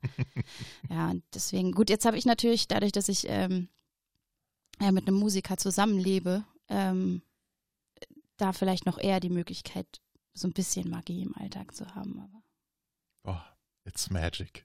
Aber es gibt noch mehr Magie beim Musizieren und im Zusammenhang mit äh, Tönen. Und diese Kreativität nennt sich, äh, falsch rum, mein Gott, was ist denn heute los? Und diese Kreativität nennt sich Magie, andersrum. Diese Magie nennt sich Kreativität. Oha. Ich habe äh, ganz zu Anfang äh, gesagt, du hast äh, vor kurzem äh, eine neue Combo gegründet Ja. mit äh, zwei Musikerkollegen. Mhm. Ähm, ja, eigentlich auch schon so ein bisschen Corona-bedingt aus Langeweile oder aus, äh, nee, jetzt erst recht. Ähm, äh, Langeweile war es tatsächlich nicht. Das Projekt wollten wir so oder so gründen. Ähm, Also eher dann so, jetzt ist aber auch an der Zeit. genau. Ja. Tatsächlich, jetzt ist es an der Zeit. Es heißt, da, genau, es heißt deine Zeit. Ja, Ähm, also der, der ähm, Maverick, das ist der, der Gitarrist. Und er heißt tatsächlich Maverick, ja, es ist kein Künstlername oder so. Ähm, und ich, also wir sind schon befreundet seit, ich glaube, ich weiß gar nicht, über zehn Jahren. Also wir kennen uns gefühlt 100 Jahre so. Und ähm, wir haben sowieso schon immer so Hochzeiten gespielt zusammen und so. Und das ist halt deshalb so schön, weil du triffst ja manchmal auf Leute, wo du sofort weißt, wir, wir können gut miteinander, also Musik machen einfach. Ne? Mhm. Also ich weiß, egal was er spielt, das passt gut zu mir und er weiß, egal was er spielt und ich singe dazu und keine Ahnung, das passt halt immer. Und ähm, ja, jetzt bin ich ja auch seit ja, vier Jahren, jetzt bald, also im Oktober sind es dann fünf Jahre mit, mit meinem Freund zusammen, der halt der Schlagzeuger in diesem Projekt ist. Ah. Das heißt, hey, wir konnten sogar. sich der oh, Kreis. ja, und guck mal, wir konnten sogar proben und alles, weil wir Wahnsinn. hatten ja immer nur einen weiteren Haushalt dabei. Ist das geil. Ja, genau. Und ähm, wir haben halt sowieso immer geplant, irgendwie ein Projekt zusammen zu machen und dann auch eben wir, wir drei in Kombination. Und das kam dann jetzt zustande, ähm, auch unter dem Aspekt, dass man natürlich mit einer Dreier-Truppe, sage ich jetzt mal so, ähm, besser pandemiebedingt auftreten kann noch. Ähm, Mhm. Dazu haben wir dann eben unser Hauptaugenmerk darauf gelegt, dass es eben möglichst flexibel bleibt. Und wir haben eine Lösung gefunden, dass wir halt Boxen haben, die keinen Strom brauchen zum Beispiel. Äh, was natürlich total gut ist, weil du kannst mich im Prinzip einfach in deinen Garten rollen und ich kann da singen, ohne dass ich Strom brauche und habe aber trotzdem ein Riesenmischpult dabei und habe trotzdem ein Mikrofon dabei. So. Und ähm, ja, das Allerbeste ist halt, dass beide auch singen können. Das heißt, ihr macht äh, da Sachen mit dreistimmigem Gesang. Ja, richtig. Sehr schön. Und äh, macht, macht, macht ihr denn äh, eigenes Zeug, ne? So wie ich das verstanden habe? Oder Nee. Cover oder Also wir machen tatsächlich äh, Cover, okay. ähm, wobei wir einen zusätzlichen Service haben. Also wenn zum Beispiel irgendwelche, äh, also Hochzeiten oder Firmen oder so eben ähm, eigenkomponierte Songs eben haben wollen, können wir das eben auch als Dienstleistungsauftrag eben machen. Weil wir ja jetzt auch unser Homestudio haben. Wir haben auch dieses tolle Stipendium bekommen und Ja. wir haben uns jetzt halt einfach so ein, so ein Riesending da eingebaut zu Hause. Ja, cool. So. Was äh, würdest du sagen, ist denn jetzt so die äh, kreative Komponente bei dieser Geschichte? Ähm, es ist natürlich Cover, aber jeder, der Covermusik macht, weiß halt auch, dass man Dinge so oder so spielen kann. Und ähm, für mich war halt, ist halt dieser Stimmenaspekt wichtig, also diese Mehrstimmigkeiten, die wir da halt setzen können. Für mich ist es wichtig, dass wir uns eben anpassen können und eben auch an die Situation, wo man dann gebucht wäre, ja, an die Mhm. Personen gut anpassen kann und ähm, extrem flexibel ist und eben diese, diese Art der Interpretation beinhaltet ja auch Kreativität. Ja. Ne? Darf man ja nicht vorkennen. Nee, nee, auch, auch, auch ja die ganze, die ganze Combo. Ihr habt ja, also das ist ja, ähm, das ist ja, liegt ja eigentlich einem Künstler auch im Blut, äh, kreativ, kreativ mit neuen äh, Situationen irgendwie und neuen Gegebenheiten ja auch umzugehen. Mhm. Ähm, was man ja meistens auf dem Gig hat, irgendwie, ist ja immer irgendwie anders. Ja, Irgendwas da ist brennt ja die immer, Hütte und irgendwas musst du tun, ja. Genau. Und ähm, jetzt äh, waren wir alle gezwungen, äh, kreativ zu werden mit uns selber und mit unseren Kollegen und Ja. neue Lösungen irgendwie auch zu finden jetzt für diese Zeit, wo wir auch nicht wissen, wie lange die dauert. Ja, aber das ist ja auch total wichtig, ne? Das ist immer das, wenn alle so sagen, 2020 war so super scheiße. Ja, sicher, ne? Ist jetzt nicht schön. Also ich habe jetzt auch nicht zu Hause gesessen und den ganzen Tag in die Hände geklatscht oder so. Aber ähm, das Gute ist natürlich, dass man sich selber in solchen Zeiten beweisen kann, dass man kreativ ist, neue Sachen schafft und eben so, ich nenne es jetzt mal Katastrophen, machen halt auch kreativ. Und das sind ja bei, also bei ganz vielen Kollegen, ne? Also wie viele haben äh, zum Beispiel das erste Mal, ich weiß nicht, Singles rausgebracht oder so oder neue Projekte gegründet oder irgendwelche Videos gedreht oder irgendwelche Kooperationen gestartet oder so. Und Manche fangen an mit Podcasts. Ja, das habe ich auch schon mal gehört, dass manche Leute das gemacht haben. Ähm, ja, ein Podcast neben einer Geige vor allem. Das Ja. darf man jetzt auch nicht verkennen. Ich habe jetzt hier ein bisschen Spaß, du merkst das schon. Ja. Wir wollen mal äh, in eine Nummer reinhören. Äh, die habt ihr direkt auch als äh, Video produziert. Ist das, Ja. ist das eine Live-Produktion? Live on, on Tape? Oder, Äh, Tatsächlich. so, oder ja, Ja, komplett? ja, wir haben, äh, also das, äh, ich habe den Freddy angerufen, Freddy Lubitz. Der ist ja da immer mein Mann für diese Sachen. So. Und hab dem halt erzählt, was wir vorhaben. Da meinte er so, ja klar, machen wir. Und dann hat meine äh, Tante gesagt und mein Onkel, ja, wir haben, wir haben doch so einen schönen Garten. Ne? Weil man musste ja auch überlegen, äh, Corona-konform, wo sollst du jetzt noch ein Video drehen? Ne? Ohne dass dir direkt das Ordnungsamt irgendwie die Hütte einrennt. Ähm, und dann haben wir das einfach im Garten von meiner Tante und meinem Onkel gemacht. Und wir haben, ähm, also das ist ein Mitschnitt, ein Live-Mitschnitt, der dann natürlich im Nachhinein eben noch mit, mit äh, ja, Effekten belegt wurde, ganz klar. Aber es ist nicht eingesungen vorher oder so, Mhm. es ist nicht äh, overgedubbt oder sonst irgendwas, es ist wirklich live im Garten gewesen. Kann meine Tante bestätigen, die stand nämlich die ganze Zeit da. Und, Also in diesem Sinne einen schönen Gruß an die Tante. ja, Marion, Äh, da, genau. Wir hören jetzt in äh, Marions Garten mal rein, was da abging. ja, und zwar die Combo Deine Zeit mit I'll Be There im Original von Jess Klein Jazz oder Club. Glyn oder wie auch immer sie heißt. Keine Ahnung. Klein. Eure Version ist auf jeden Fall mega. Ab dafür.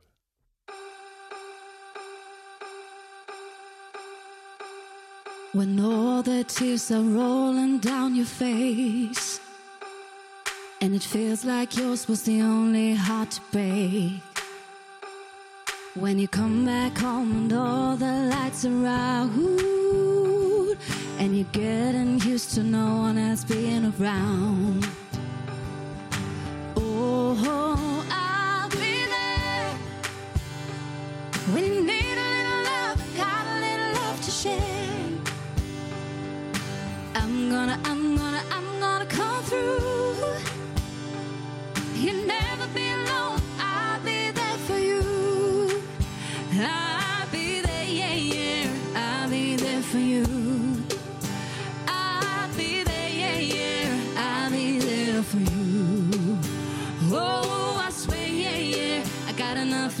to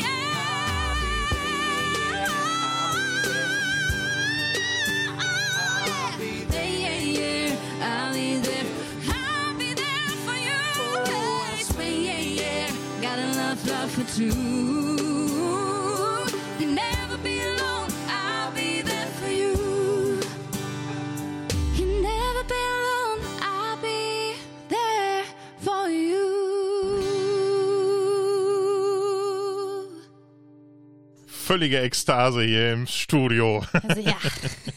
da war er auch gerade wieder. Diese Großartig. ja, wobei der ja nicht ganz so hoch war. Ne? Ja, aber der, der ging ja schon ein bisschen so in die Richtung. Ja, ne? ja. Nur, dass, äh, dass man äh, auch weiß, was ich überhaupt damit Ja. meine. Ja. Wer sich noch nicht mit deiner Vita auseinandergesetzt hat, großartig. Dieses, äh, dieses Falco-Ding ist halt ne, riesig hoch. Das ist halt äh, echt. Ich habe auch tatsächlich mal, ich war mal in einem, in einem Studio.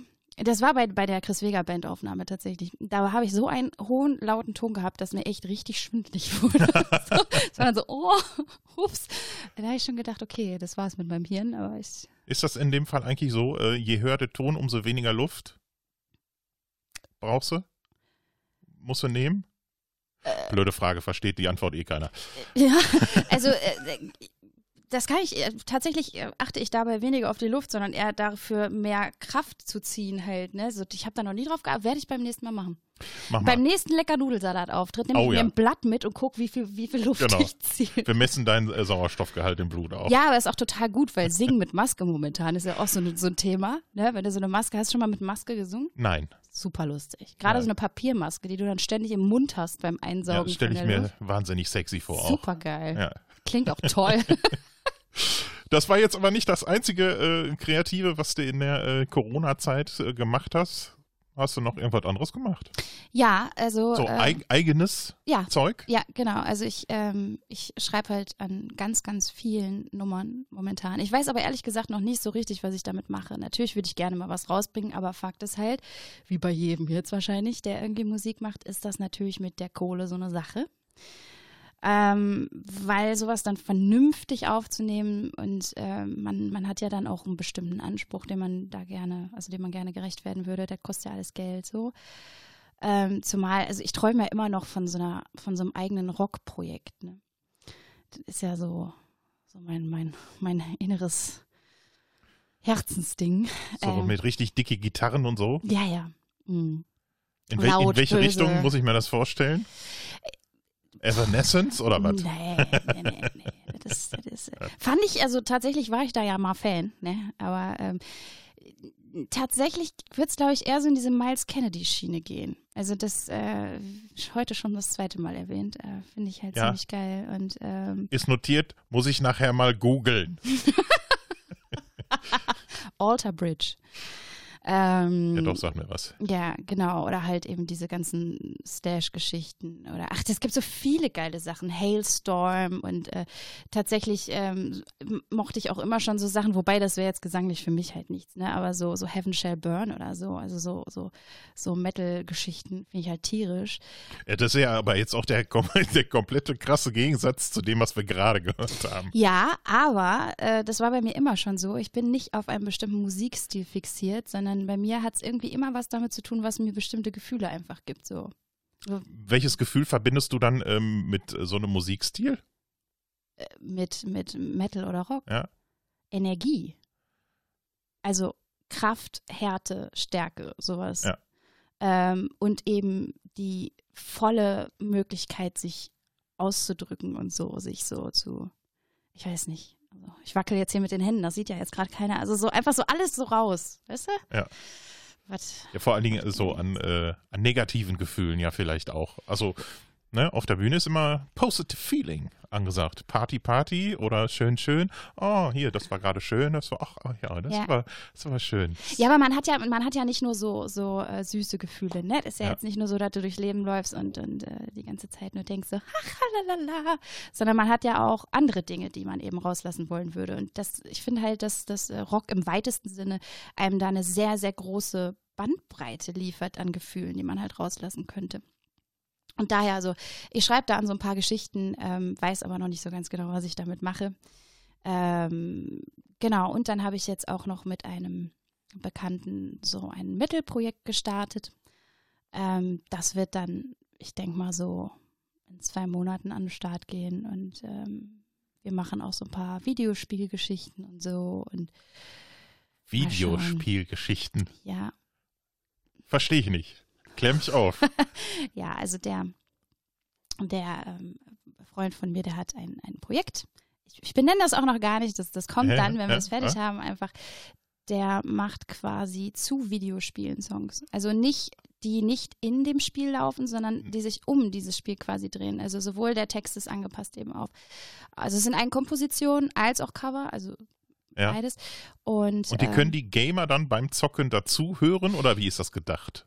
Ja, ja, tatsächlich. Und also bei bei ihm hat das auch in den letzten Jahren hervorragend funktioniert. Jetzt ist natürlich die Frage, was die Leute sagen, wenn ich dann dabei bin. Er kann natürlich Ja. sagen, dass die sagen so, oh Gott, Schräge Szene. Also da kenne ich mich auch gar nicht aus, weil ich überhaupt kein Gamer bin, aber da gibt's, äh, gibt's abgefahrene Sachen einfach.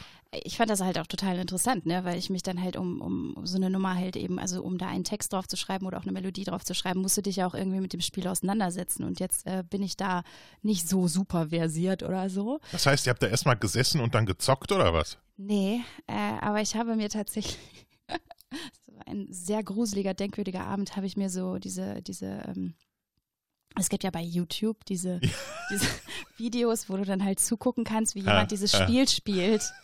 Ja. halt was mir schon öfter über den Weg gelaufen ist. Und dann habe ich das so an, auch auf dem Fernseher dann irgendwie so in der YouTube-App und dann läuft das so zehn Minuten und ich sitze da vorne so, ich verstehe es nicht. Verstehe ich nicht. Also, also wa- was ist der Grund? Also, keine Ahnung. Also ich wäre ja vielleicht sogar eher noch Zielgruppe für sowas, weil ich auch keinen Bock habe zu zocken. Dann mir anzugucken, wie das jemand zockt, weil ich das immer so die, ich fand da früher schon immer die Steuerung so kompliziert, irgendwie alles, was über Tetris, Gameboy, Steuerung hinausging, irgendwie, ich weiß noch, dass Freunde irgendwie dann Tastaturbelegung mit tausend Knöpfen irgendwie was gespielt haben. Ja, ich hab und ich hatte so keinen eine. Bock, mich da einzuarbeiten, auch in irgendeine Story, irgendwie keine Geduld gehabt für. Ja, aber es gibt ja, es gibt ja total unterschiedliche Spiele, ne? Und das ist es halt, das, also ich war da vorher auch nicht so drin, ne? Also ich habe maximal mal Sims gespielt oder so. ähm, aber da gibt's so viel unterschiedliche Sachen, auch für so viel unterschiedliche Zielgruppen mittlerweile, ne? Und ähm, das ist einfach ein Riesenmarkt. Das heißt, du hast dir da jetzt irgendwelche Let's Plays angeguckt und Ja. ähm, hast dir dann dabei, ich, also wie muss ich mir das vorstellen? Sitzt du dann da, guckst dir das an, aha, und machst dir irgendwelche Notizen Ja. und dann äh, nimmst du die mit und das, was du da gesehen hast und versuchst daraus dann mh, die, die Lyrics zu schreiben? Oder? Ja. Plus halt, also äh, die meisten großen Spielereien haben ja auch so eine, so eine richtige Background-Story halt. Und es gibt unfassbar viele Foren zum Beispiel, wo du dann so, so ähm, ja, Hintergrundinformationen dir halt zusammensuchen kannst. Und das sind teilweise Stories, ne? Das ist so komplex. Also da könntest du ja auch ein Buch drüber schreiben, so.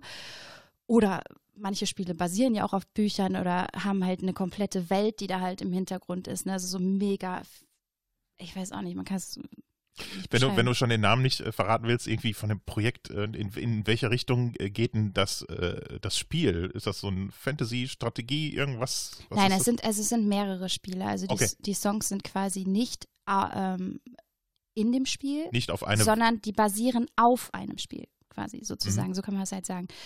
Und ähm, ja, man, man wird das sehen. Also ich bin schon ja, ganz, das, ganz da bin ich aufgeregt. auch jetzt schon ganz gespannt, was ja, das ich freue wird. ich freu mich auch. Also weil das, das ist halt, ähm, das, das war jetzt für mich auch nochmal eine Herausforderung, ne? Weil ich meine, ich habe eigentlich mich jahrelang ja immer schon selber irgendwo aufgenommen oder gerade wenn man halt Sachen schreibt und so, dann, dann nimmt man sich immer auf. Aber wenn du dann halt eine wirklich professionelle Spur erstellen sollst, ne? Das ist natürlich krass. Und dann muss ich mich erstmal mit Mikrofonen auseinandersetzen und keine Ahnung was. Und Ja. das ist halt echt cool.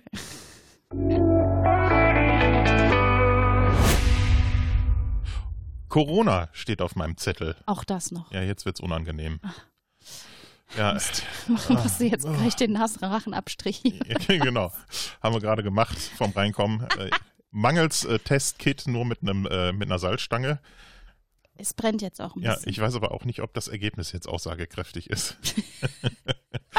aber wir haben ja äh, vor, vor, vor unserem Podcast jetzt äh, schon gesprochen. Wir haben ja auch sehr reduzierte Sozialkontakte. Ja, bis gar keine, ne? Also, Wie, hast du, äh, ja, der, erst, der erste Lockdown ist ja nur auch jetzt schon ein bisschen her. Dazwischendurch hat man sich gefühlt ein bisschen wieder gefangen und ein bisschen wieder erholt. Wie hast du jetzt so den, den zweiten Lockdown empfunden? Oder erst, erst gab es ja den Lockdown Light, lustiger Name auch, Light, ein Lichtblick. Also es war nicht äh, weniger irgendwie gefühlt als äh, vorher auch schon. Ähm, wie, ähm, ja, wie war das für dich persönlich, beruflich? Wie hast du Kollegen erlebt? ja, wie habe ich Kollegen erlebt? Also, was ja erstmal äh, dieses Jahr ganz, ganz interessant war, man hat ja erstmal festgestellt, mit wem hat man eigentlich auch was zu tun, wenn man nicht arbeitet. Ne? Das ist ja auch ganz spannend, weil ähm,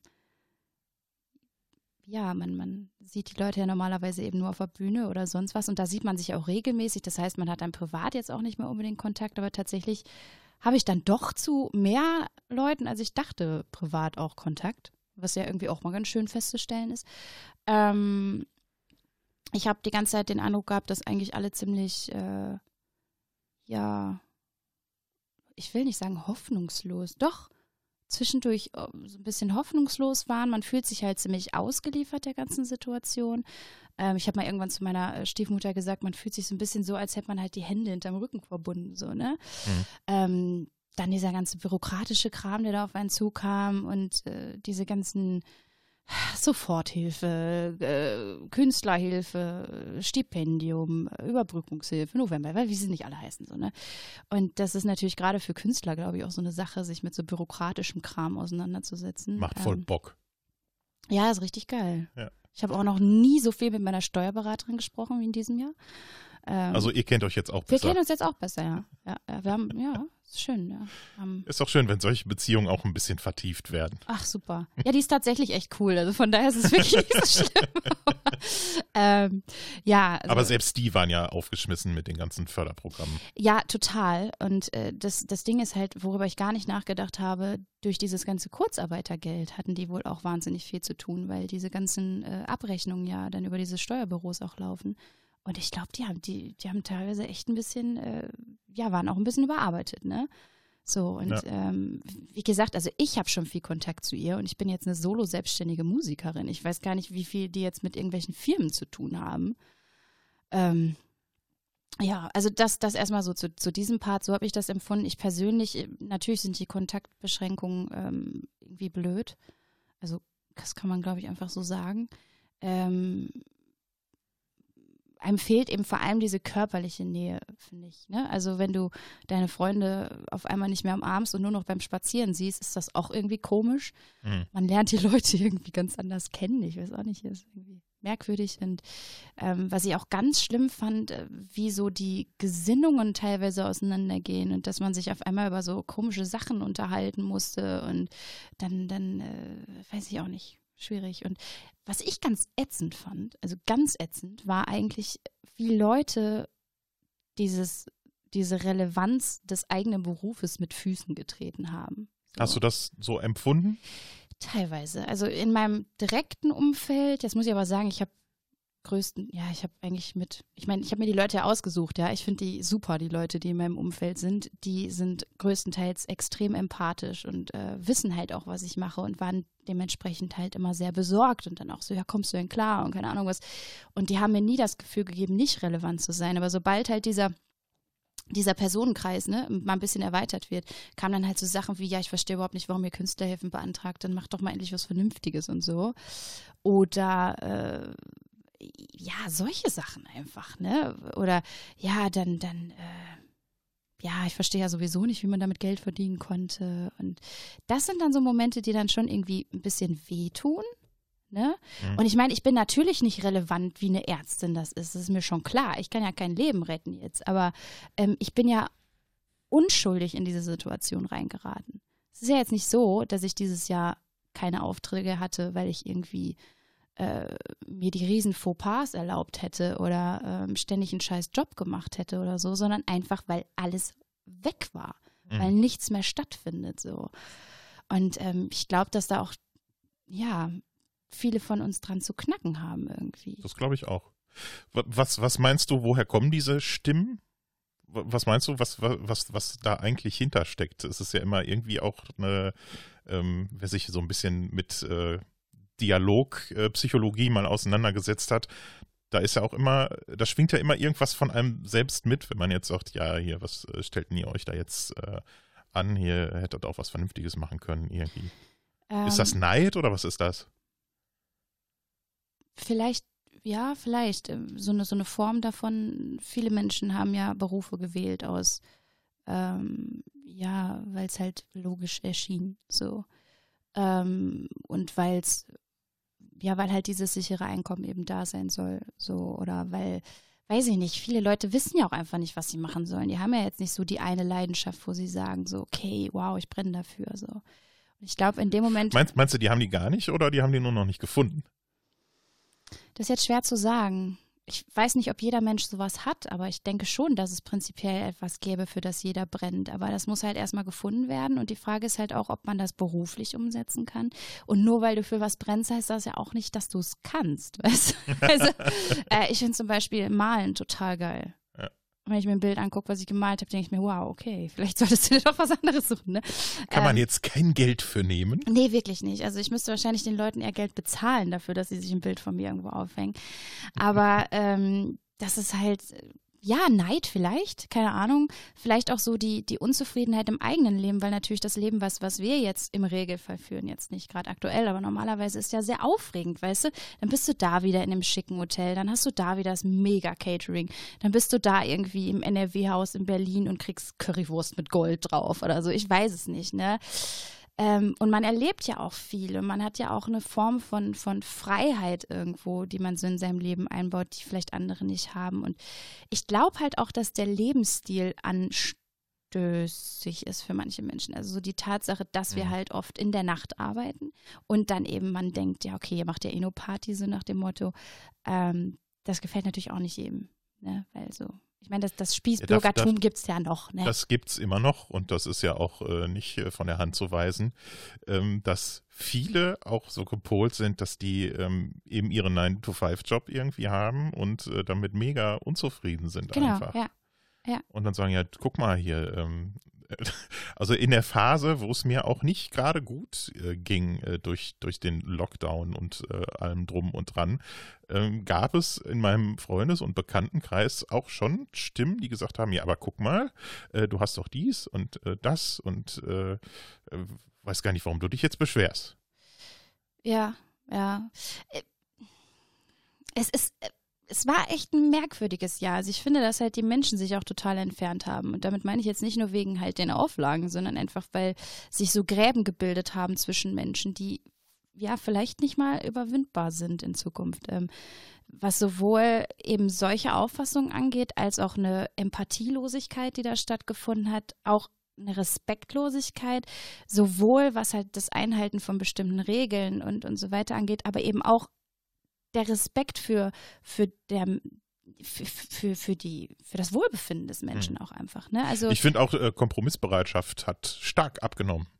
ja, Kompromissbereitschaft. Und ich finde, ja. oh, ohne funktioniert äh, eine Gesellschaft nicht oder auch schon eine kleine Gruppe ja nicht eigentlich.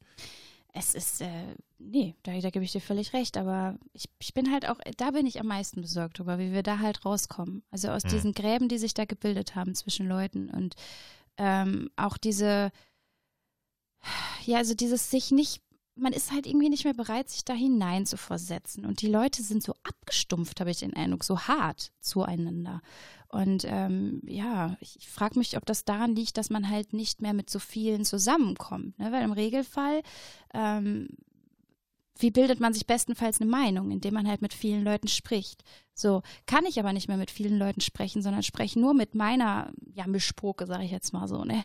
Und komme gar nicht mehr raus und kann gar nicht mehr über meinen Tellerrand blicken. Ja, dann wird halt natürlich auch meine Wahrnehmung irgendwie kleiner. Und das Ja. gilt halt für jeden Bereich. Und ähm, ich das Ich finde ja, dass Social Media da so ein bisschen, ähm, was heißt Schuld dran ist, ne? aber äh, trägt auf jeden Fall zu dieser Entwicklung ja bei, dass jeder nur noch in seiner eigenen Blase unterwegs ist ja und äh, dadurch, dass, äh, dass die Welt auch eben so vernetzt ist heute, dass man eben äh, nicht mehr sagen muss, ich muss jetzt hier irgendwie in meinem nahen Umfeld Kompromisse eingehen, damit ich nicht äh, ausgestoßen werde, ganz blöd gesagt, ganz salopp gesagt, ähm, sondern ich suche mir dann einfach äh, die, die äh, genauso eine Meinung haben wie ich, die suche ich mir im Internet und dann hauen wir die Foren zu mit irgendeinem Müll. Ja, und das ist ja total schlimm, weil wo kommen wir dann hin, ne? Also das ist ja dann keine, keine Gesellschaft mehr, also keine große Gesellschaft, sondern das ist dann halt eine Gesellschaft aus ganz, ganz vielen kleinen Gruppierungen, wo jeder quasi sein, seine eigene Suppe kocht und äh, auch gar keinen Bock mehr hat, ja, die Nachbarsuppe zum Beispiel überhaupt noch zu akzeptieren. Und Mhm. das ist dann irgendwie schwierig und ich habe halt gerade in diesem Jahr das immer so empfunden, also im letzten Jahr, ich bin noch nicht in 2021 angekommen, ähm, dass das, ja, ich glaube einfach, dass das Folgen haben wird für uns. Ich finde es einfach. Hast du das so im, im branchenintern auch so wahrgenommen?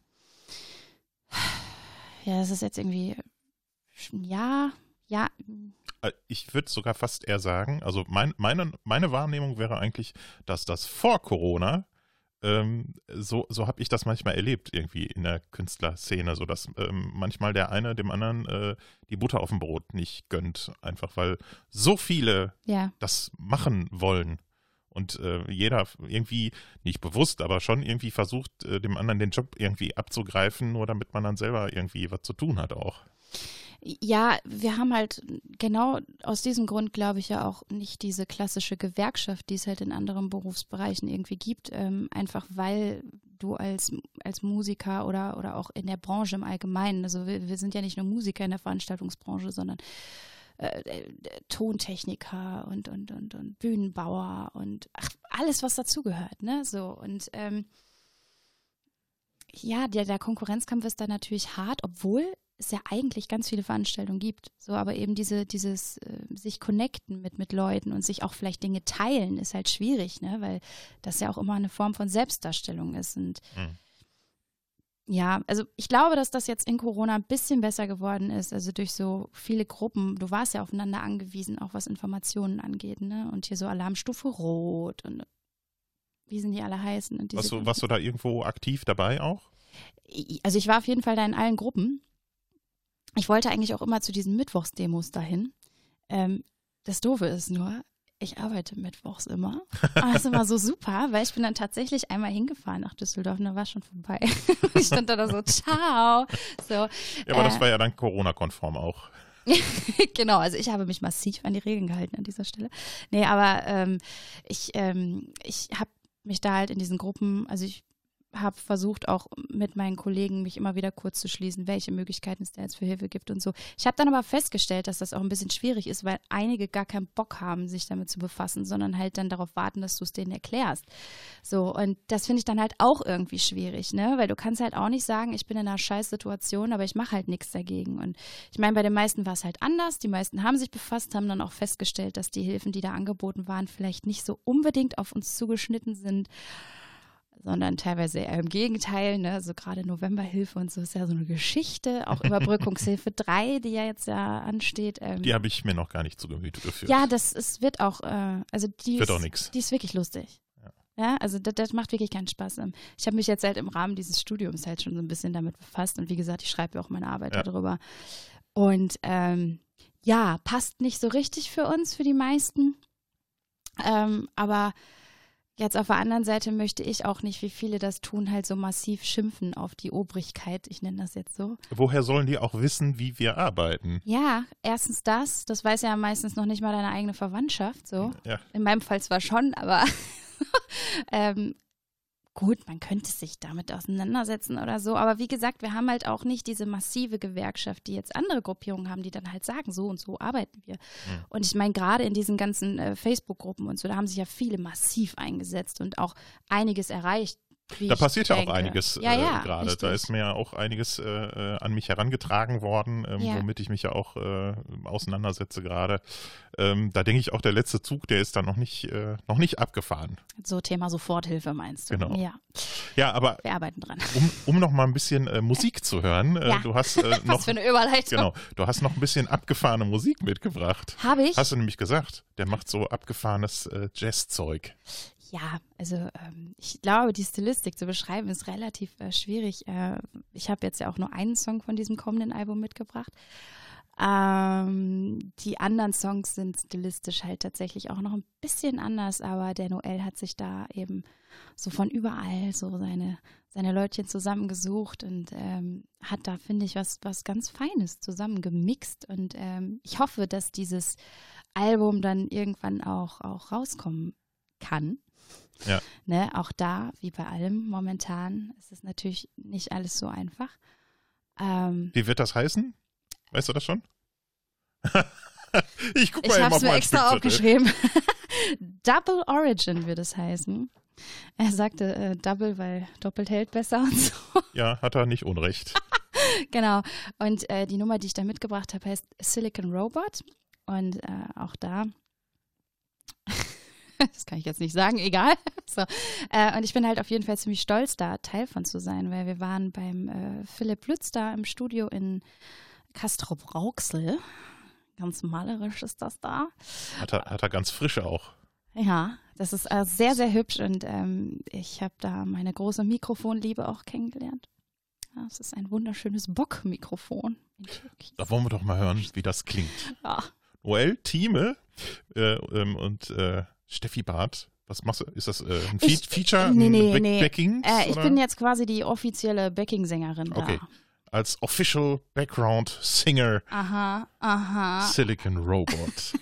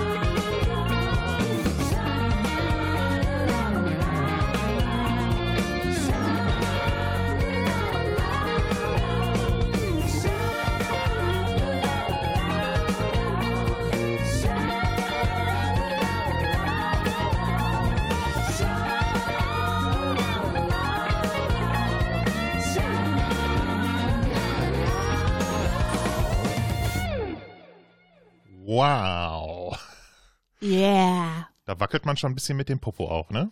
Ich finde das total cool. Das auf jeden war, Fall groovy. Ja, wir hatten auf jeden Fall Spaß im Studio, das kann ich dir sagen.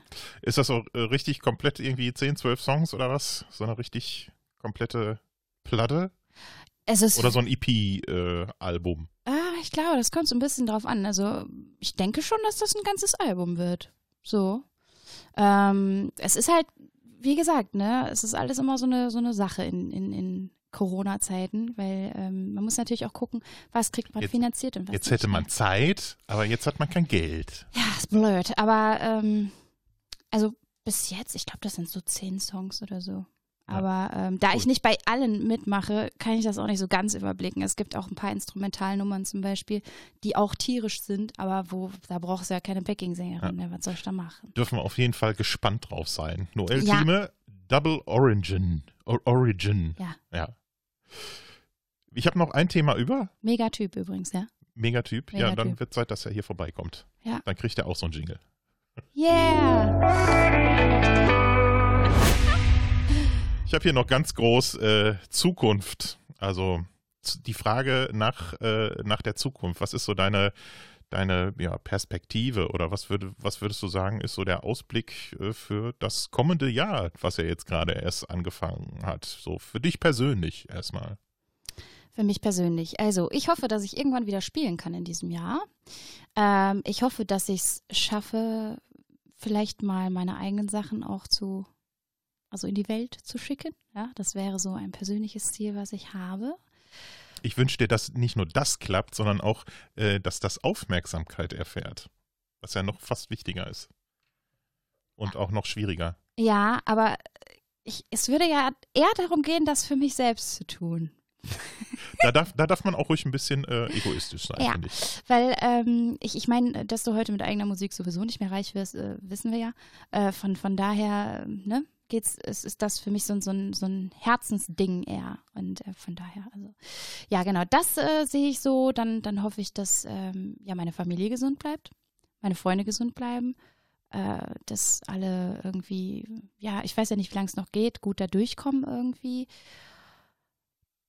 Ja. Und, Und dass ich- ich, dass ich, dass ich weiterhin optimistisch bleibe. So. Das fände ich auch schön. Fällt dir das schwer momentan?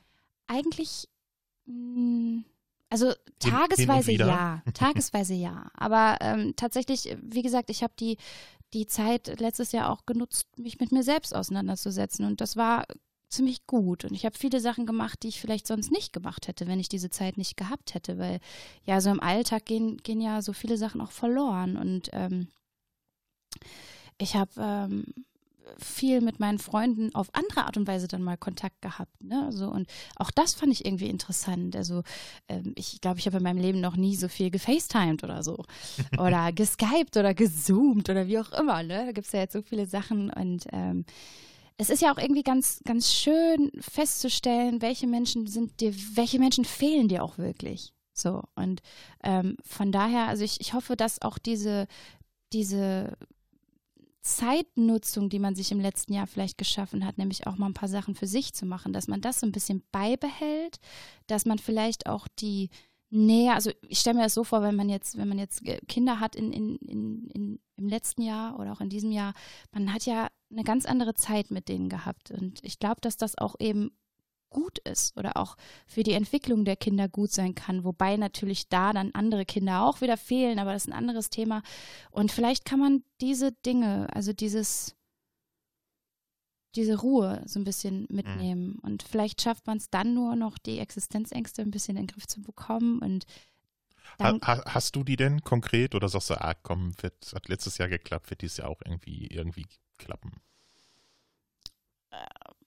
Ja, ist eine gute Frage. Ich bin da sehr tagesabhängig unterwegs. Also im Regelfall, also ich glaube, dass, dass ich da jetzt irgendwie durchkomme.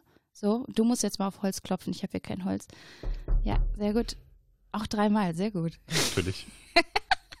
Und ähm, ja, also ich, ich glaube schon, dass das alles gut wird. Wie gesagt, ich weiß nur nicht, wie es dann wird. Ich, ich hoffe es einfach. Ich hoffe, dass die Menschen sich nicht alle irgendwie äh, die Köpfe einschlagen. Und ähm, ich hoffe, dass sich die Weltsituation ein bisschen beruhigt. Äh, ich hoffe, dass wir mit einem neuen Präsidenten in Amerika auch irgendwie ein bisschen chilliger fahren. Ich weiß es nicht, aber. Nee, ähm, aber die Hoffnung bringt ja tatsächlich auch so eine Krise äh, ja mit sich, ne? Das ähm, manchmal ist eine Krise ja ganz gut, um ein bisschen äh, ja, Klarheit zu schaffen irgendwie und ähm, vielleicht sein, seine Aufmerksamkeit irgendwie auf andere Dinge nochmal zu lenken. Dafür Mhm. fand ich, war jetzt so das letzte Jahr ganz gut. Ja, total. Auch Weihnachten zum Beispiel. Äh, jetzt mal nicht 100.000 Leute zu besuchen, sondern halt wirklich die Familie. Ja, und äh, also wenn man denn dann eine hat, ja, wenn man keine hat und wenn man ziemlich äh, alleine lebt, dann war das wahrscheinlich ziemlich bescheiden. Aber ähm, wenn man halt eine hat, dann hat man die Zeit, finde ich, in diesem Jahr auch intensiver verbracht als, als sonst. Weil ähm, wir zum Beispiel waren zwei Wochen vor Weihnachten in Quarantäne. So, und zwar nicht, weil wir irgendwas hatten, sondern einfach, um eben Weihnachten feiern zu können, ohne jetzt die Ja. Oma noch anzustecken oder so. Und ähm, vielleicht, vielleicht kann man so dieses Gefühl, auch, auch dieses, was ist eigentlich wirklich wichtig und vielleicht auch, was brauche ich finanziell. Das fand ich in diesem Jahr halt total, also im letzten Jahr total interessant zu sehen, wie viel Geld brauche ich wirklich, um klarzukommen. Ne? Und ich wünsche halt unserer ganzen Branche und unseren ganzen Kollegen, dass es halt wieder losgeht und dass die, die irgendwelche Hilfen bekommen haben, dass sie die vielleicht nicht alle zurückbezahlen müssen, dass es uns weiterhin gut geht, wir gesund bleiben und du deinen Podcast trotzdem weitermachst. Toi, toi, toi. oh ja. Ja, und damit sind wir eigentlich am Ende unserer kleinen äh, Gesprächsrunde hier angelangt. Hör mal. Schade eigentlich. Wir können ja noch weiterreden. Wir können noch mal. Es, es würde allerdings den Rahmen sprengen. Ich versuche ja trotzdem immer, äh, trotz einiges äh, Feedbacks, was immer darauf hinweist, ja, ist ja immer schon ganz schön lange, muss man sich ja Zeit nehmen. Ja, für manche Dinge im Leben muss man sich auch einfach Zeit nehmen. Die ist Ja. nicht einfach da, die muss man Genau. sich dann. Und mein Gott, die hat doch einräumen. Gott jeder, was soll's. Genau. Nutzt die Zeit, äh, hört äh, am besten alles andere auch nochmal oder den ganzen Podcast nochmal, wenn ihr es bis hierhin geschafft habt. Ich sage an dieser Stelle einen herzlichen Dank dir, dass du da warst und äh, für dieses schöne Gespräch. Ich bedanke mich bei dir. Und wenn ihr nochmal etwas mehr äh, erfahren wollt über äh, die Projekte von äh, Steffi, dann schaut doch mal bei Facebook. Gebt da einfach ein äh, Steffi Barth mit TH. Ne? Ja. Mit TH. B-A-R-T-H. Genau. Da könnt ihr sie finden und außerdem äh, über ihr neues Projekt äh, Deine Zeit findet ihr im Internet unter www.deine-zeit-band.de. Das heißt, wenn ihr in diesen komischen Zeiten doch nochmal äh, ein kleines Konzertchen auf der Terrasse für euch haben wollt, ne? Ja, richtig. anrufen Richtig. und mitmachen. Das war's. Das war die fünfte Folge vom Künstler-Talk. Musik kann mehr. Äh, wie sagt man immer so schön? Lasst ein Abo da. Wenn ihr könnt, schreibt eine Rezension oder ihr könnt auch gerne eine kleine Spende per PayPal schicken. Ganz einfach an podcast.musik-kann-mehr.de und auf der gleichen Website gibt es auch alle Links zu allen Download- und Podcast-Portalen, damit ihr auch weiter zuhören könnt. So, und wir sagen jetzt, Tschüss. macht es gut!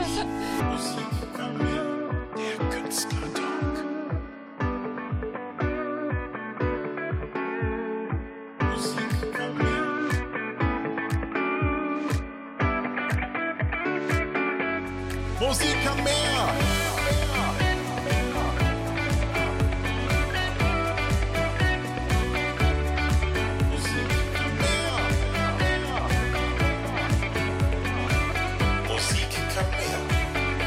Musik kann mehr. Der Künstlertalk.